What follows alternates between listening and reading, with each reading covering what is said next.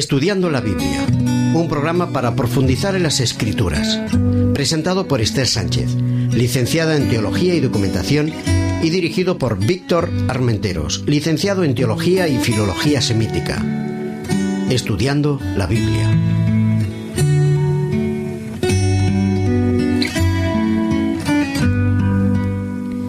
Apreciados oyentes, de nuevo con todos ustedes para estudiar el libro de Isaías en esa serie titulada Consolaos, pueblo mío. En esta ocasión eh, tenemos el segundo tema que lleva por título Crisis de liderazgo. Y con nosotros, como siempre, Víctor Armenteros. Hola, buenas, Esther. Ahora, en este momento, vamos a dar paso a la lectura del capítulo 6 y los versículos del 1 al 13 de Isaías. Leyendo la palabra.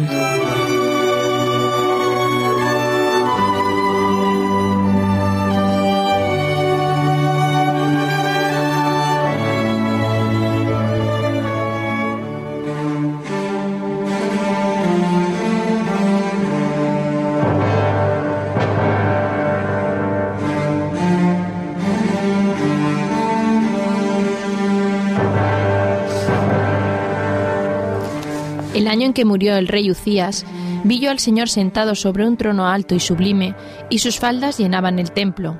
Por encima de él habían serafines. Cada uno tenía seis alas, con dos cubrían sus rostros, con dos cubrían sus pies, y con dos volaban. Y el uno al otro daba voces diciendo, Santo, Santo, Santo, Jehová de los ejércitos, toda la tierra está llena de su gloria. Los quicios de las puertas se estremecieron con la voz del que clamaba, y la casa se llenó de humo. Entonces dije, Ay de mí que soy muerto, porque siendo hombre inmundo de labios y habitando en medio de pueblo que tiene labios inmundos, han visto mis ojos al Rey, Jehová de los ejércitos. Y voló hacia mí uno de los serafines, trayendo en su mano un carbón encendido, tomado del altar con unas tenazas. Tocando con él sobre mi boca, dijo, He aquí que esto tocó tus labios, y es quitada tu culpa y limpio tu pecado. Después oí la voz del Señor que decía, ¿A quién enviaré y quién irá por nosotros? Entonces respondí yo, heme aquí, envíame a mí. Y dijo, Anda y dile a este pueblo, Oíd bien y no entendáis, ved por cierto, pero no comprendáis. Embota el corazón de este pueblo, endurece sus oídos y ciega sus ojos, para que no vea con sus ojos, ni oiga con sus oídos, ni su corazón entienda, ni se convierta y haya para él sanidad. Yo dije, ¿Hasta cuándo, Señor? Y respondió él, Hasta que las ciudades estén asoladas y sin morador, no haya hombre en las casas, y la tierra esté hecha un desierto, hasta que Jehová haya echado lejos a los hombres y multiplicado los lugares abandonados en medio del país, y si queda aún en ella la décima parte, ésta volverá a ser destruida, pero como el roble y la encina, que al ser cortados aún queda el tronco, así será el tronco, la simiente santa.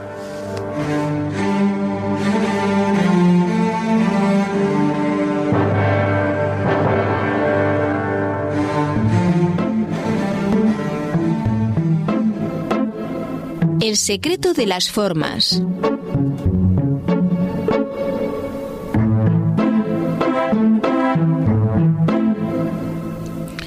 Nos encontramos ante una de las joyas literarias de la humanidad. El capítulo 6 de Isaías es de una belleza, de una sensibilidad literaria impresionante.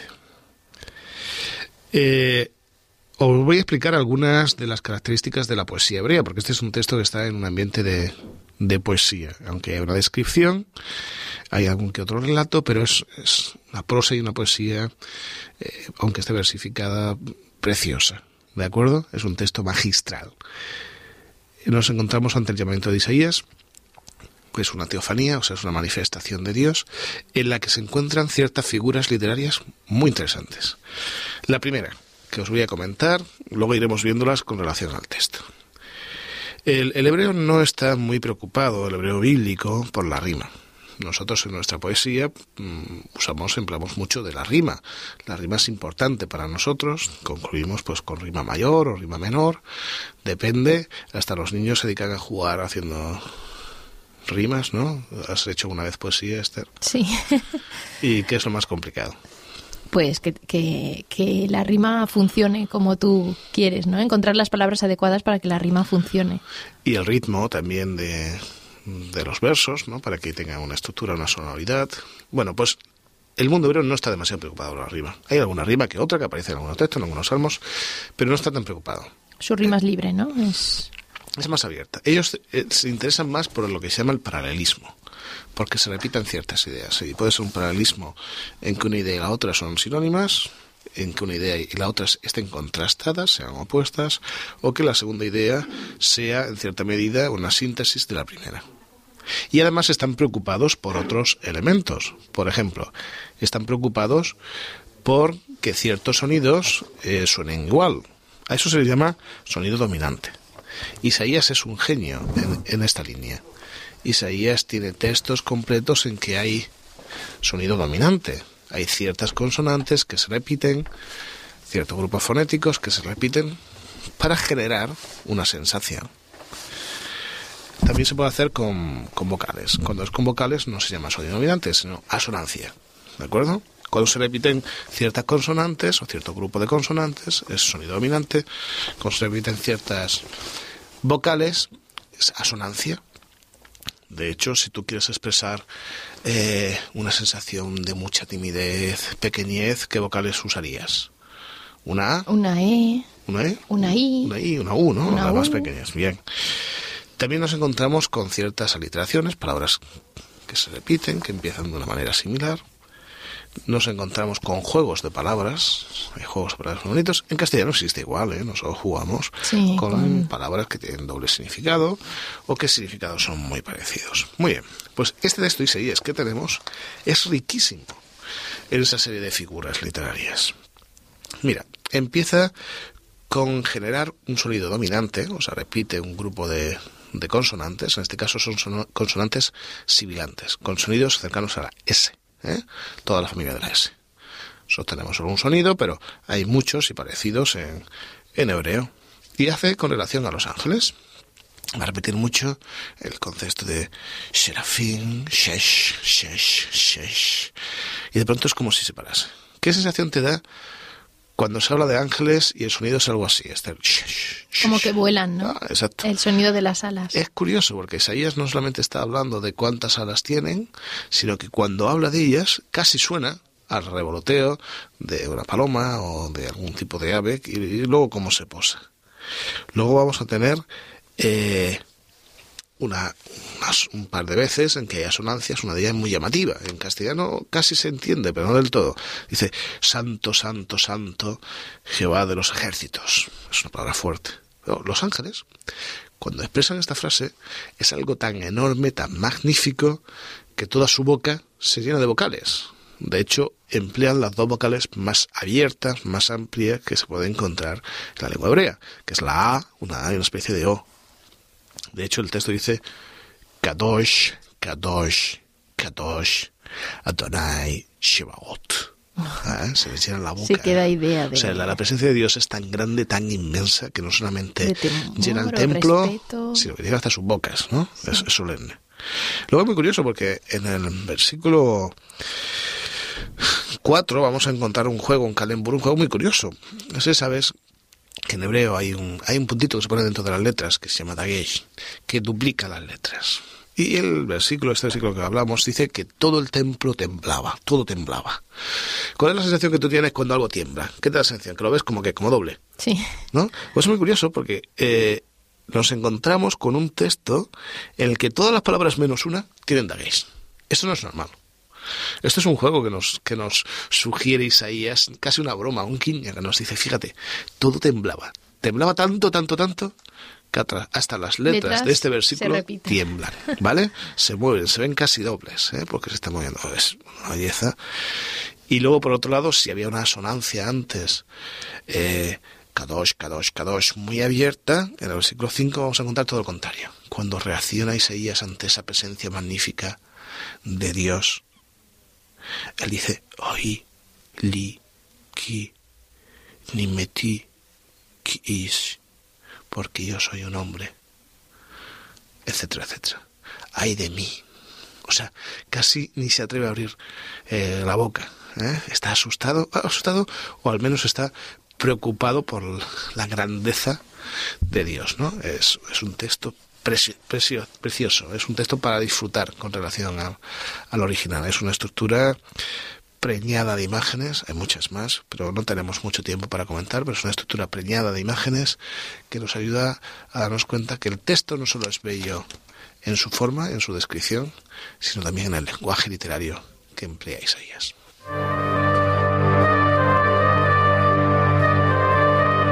El espíritu de la letra.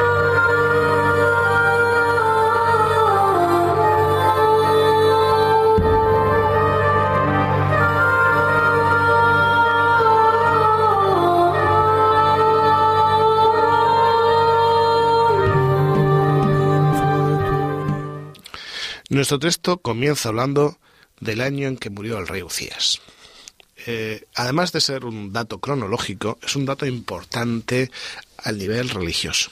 No sé si sabrás, Esther, que el rey Ucías tenía una fijación, tenía una obsesión. Él quería sacrificar incienso en el templo.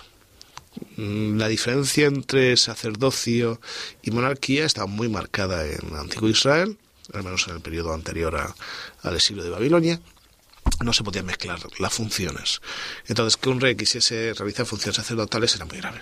Tanto es así que el texto bíblico dice que Ucías, enviado por Dios, contrajo la lepra. Y él muere. Un hombre que quería, que se había equivocado y quería hacer una función que no era la correcta, que era de eh, quemar incienso, hacer las funciones sacerdotales, muere.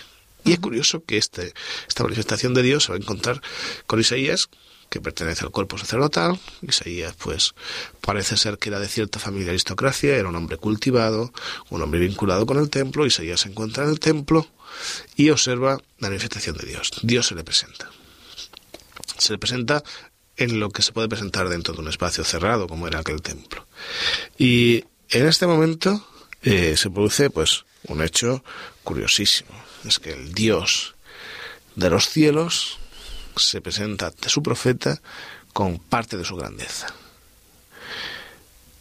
El relato es un, es un relato muy interesante porque se presenta a Dios sentado en su trono, símbolo de poder, rodeado de serafines, serafines eh, tal y como indica el origen de la palabra, en el original pues son ángeles que destacan sobre todo por su fulgor, por su porque resplandece, son como llamas. Pero me llama mucho la atención la descripción de las alas, ¿no? Sí, como con dos alas se cubren, un rostro, ¿no? Con dos alas se pies y con las otras dos vuelan. Hay un texto problemático aquí, según la, la Septuaginta. No es una imagen en la que estamos acostumbrados. Exacto, sí, sí, pero decía además ese texto de las alas que cubren los pies, ha sido un texto a lo largo de historia problemático, muy vinculado con la sexualidad de los ángeles, además. Y un texto muy discutido. Cuando habla de Dios, las faldas que llegan. Dios, es su grandeza, es, es, una imagen eh, de la estética del monarca, ¿no? Un monarca que, no tiene un vestido corto, es suficiente su, su poder, su, su, extensión para llegar a, a cualquier lugar. Dice que cuando él se presenta, los ángeles empiezan a hablar de su grandeza de su santidad, los santo, santo, santo tres veces. ¿eh? Un número muy típico en la estructura de pensamiento semita, ¿no? lo máximo de santidad que existe es Yahvé de los ejércitos celestes. ¿eh? Shebaot, que es el término, hace referencia al universo. Es curioso porque está hablando de ese Dios trascendente, el Dios de los cielos, y de pronto un Dios que se acerca al hombre. Comparte su grandeza, pero se acerca, se intenta hacer inmanente en el sentido teológico de la palabra tan grande su presencia que hasta los quicios de las puertas tiemblan. Tiembla. ¿Eh?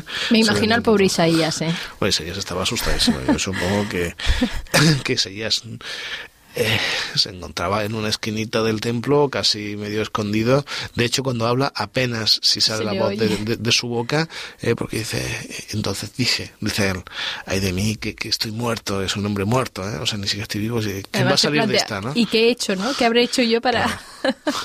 Además, iba a decir, yo soy un hombre inmundo de labios, soy, soy un hombre que no dice las cosas que tiene que decir, que no vive la vida que tiene que vivir, y mi pueblo no es mucho mejor que yo, ¿vale? Y sin embargo he visto al rey, qué imagen tan bonita. O sea, mm. al monarca en mayúsculas, ¿eh? a, Jehová, Yahvé de los ejércitos.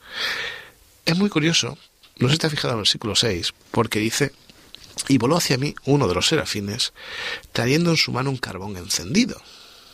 Aquí hay un detalle que pasa desapercibido. El problema de Eucías era que le había intentado, con carbónes encendidos, encender el incienso. Mm. Obra la que no estaba mm, permitido hacer. Sin embargo, el ángel vino a tocar con un carbón encendido a Isaías. Por lo tanto, nos sugiere la idea de que el incienso va a ser Isaías. Isaías va a ser el que va a dar el olor de parte de Dios para que su pueblo lo comprenda, su pueblo sepa cuál es el mensaje y lo enciende con carbón encendido. Es muy bonito, ¿eh? El contraste entre un Ucías que lo hace mal y un Isaías que apenas si se siente capaz, todo lo contrario que el rey orgulloso Ucías quería, pero un Isaías que apenas se siente capaz, se siente poca cosa, se siente humilde y Dios, en embargo, lo usa. El Señor le dice, versículo 8, ¿a quién enviaré y quién irá por nosotros? ¿Quién irá en nuestro lugar? Entonces yo respondí. Él empieza a ser olor agradable a Dios empieza a, realizar su misión. Heme aquí, envíame a mí. Esa frase de heme aquí, aquí estoy. Mira por dónde aquí estoy. De hecho, la partícula en el original cambia el ritmo de la visión y hace que la visión sea esté más cercana a la persona. Mira por dónde yo estoy aquí. Señor, fíjate en mí un poquito si puedes. También un poco bromeando, cualquiera no dice que me aquí, ¿no? Porque... hombre, pero la misión no iba a ser fácil. De hecho, a continuación le dice que va a tener un ministerio largo, pero que el pueblo no le va a hacer caso. O sea, tú imagínate que ahora yo te digo, mira, vas a tener que cumplir tal misión, Esther, pero que sepas que la misión no vas a poder llevarla a cabo. Pero la tienes que hacer. La verdad es que aparentemente no es alentador. Claro. Sin embargo, ese día se lo toma bien. Eso todo bien por una razón muy sencilla porque él ahora tiene perspectiva. Él ha visto lo que es Dios. Y le da igual lo demás. O sea, él sabe que por encima de cualquier situación, de cualquier problemática, está llave. Y que por muy mal que parezcan las cosas, por encima, por encima de los cielos, se encuentra el rey, el monarca. Qué bonito, porque antes de hablar de la misión, Dios nos muestra lo que es. Y dice, ahora que sepas que no va a ir bien la misión, pero aquí estoy yo por encima de la historia, por encima de los imperios, por encima de cualquier situación, aquí estoy yo, el Dios del universo.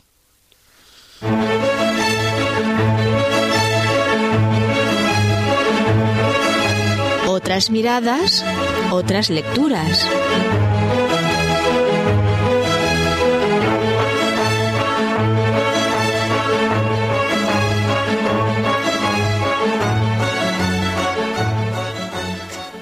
Como complemento para el estudio del, libro de Isaías, eh, os recomendamos el libro titulado Panorama del Antiguo Testamento, mensaje, forma y trasfondo del Antiguo Testamento. Está escrito por tres autores, eh, William Sanford Lysor, David Alan Hubbard y Frederick William Bush.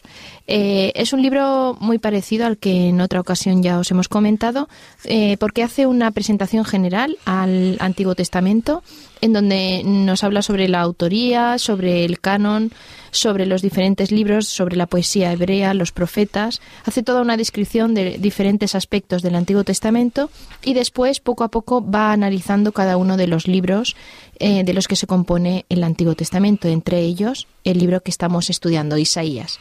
¿Qué nos puedes complementar sobre esta lectura? Bueno, a diferencia del libro de Archer, este es un libro más actual, es más moderno, por lo tanto eh, proyecta datos mucho más cercanos a, nuestros días.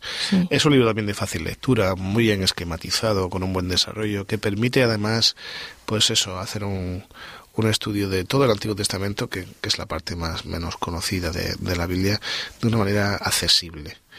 Hablábamos antes de poesía, tiene un capítulo dedicado a poesía excelente, sencillo, con muchos ejemplos, basado no solo en la poesía hebrea, sino también en partes de la poesía cananea o garítica.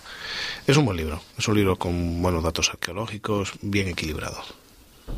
Muy bien, pues recordamos el título, Panorama del Antiguo Testamento, mensaje, forma y trasfondo del Antiguo Testamento. ¿Qué te iba a decir? ¿Dónde podríamos conseguir? ¿Qué editorial es? ¿Dónde podríamos conseguirlo? Eh, la editorial es, lo voy a mirar, es Nueva Creación y está editado en Buenos Aires. También William B. Erdmans que es una editora norteamericana, eh, la edita en Grand Rapids, en Michigan. Eh, este libro se puede conseguir en cualquier librería especializada en libros de teología. Librerías eh, evangélicas, librerías religiosas. Sí, en cualquiera de estas se puede En Internet encontrar. también se puede localizar. Sí, en Internet también. Eh, hay... ah, eh, Edmonds tiene una página web en Internet donde se puede localizar. A viva voz.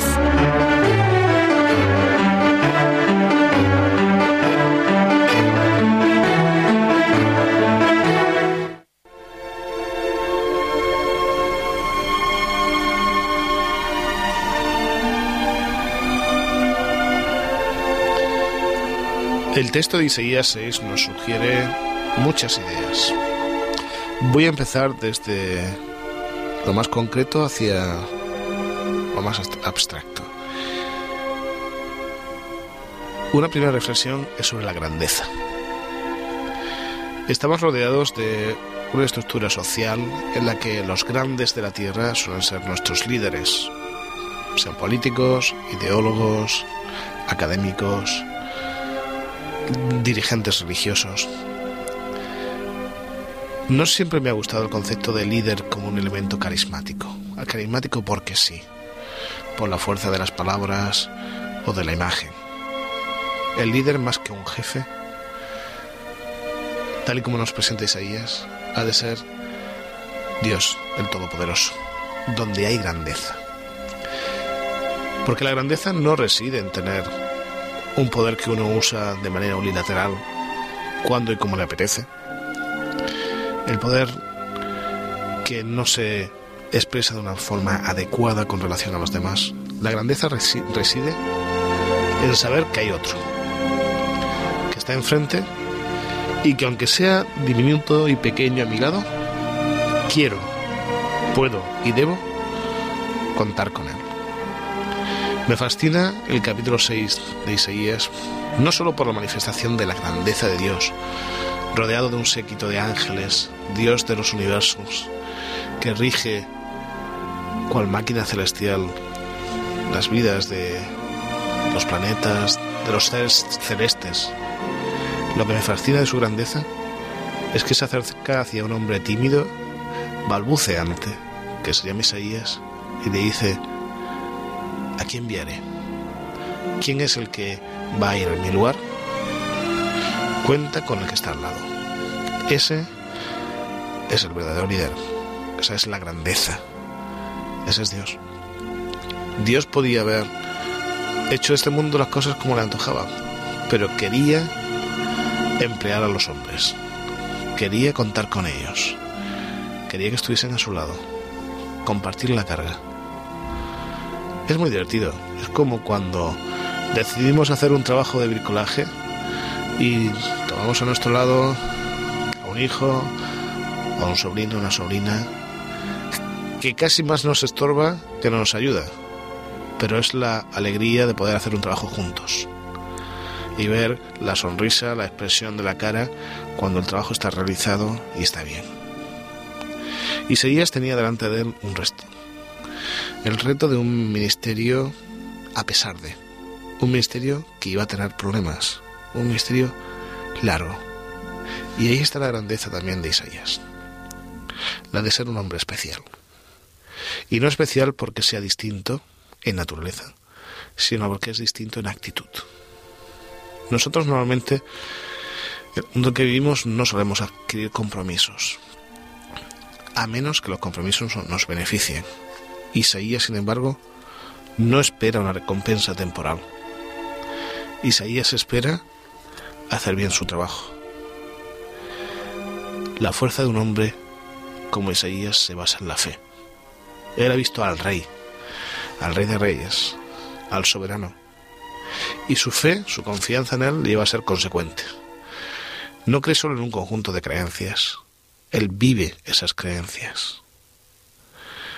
Hay una frase de una escritora americana, Ellen White, que me fascina cuando dice que el hombre con más poder del mundo se encuentra de rodillas adorando al Señor.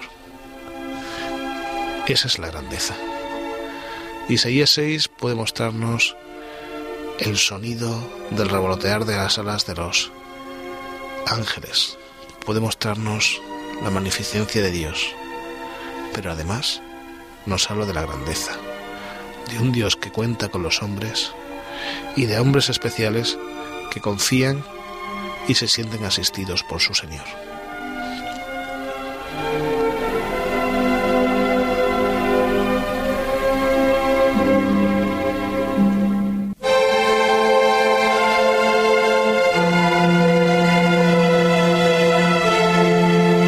De todo corazón.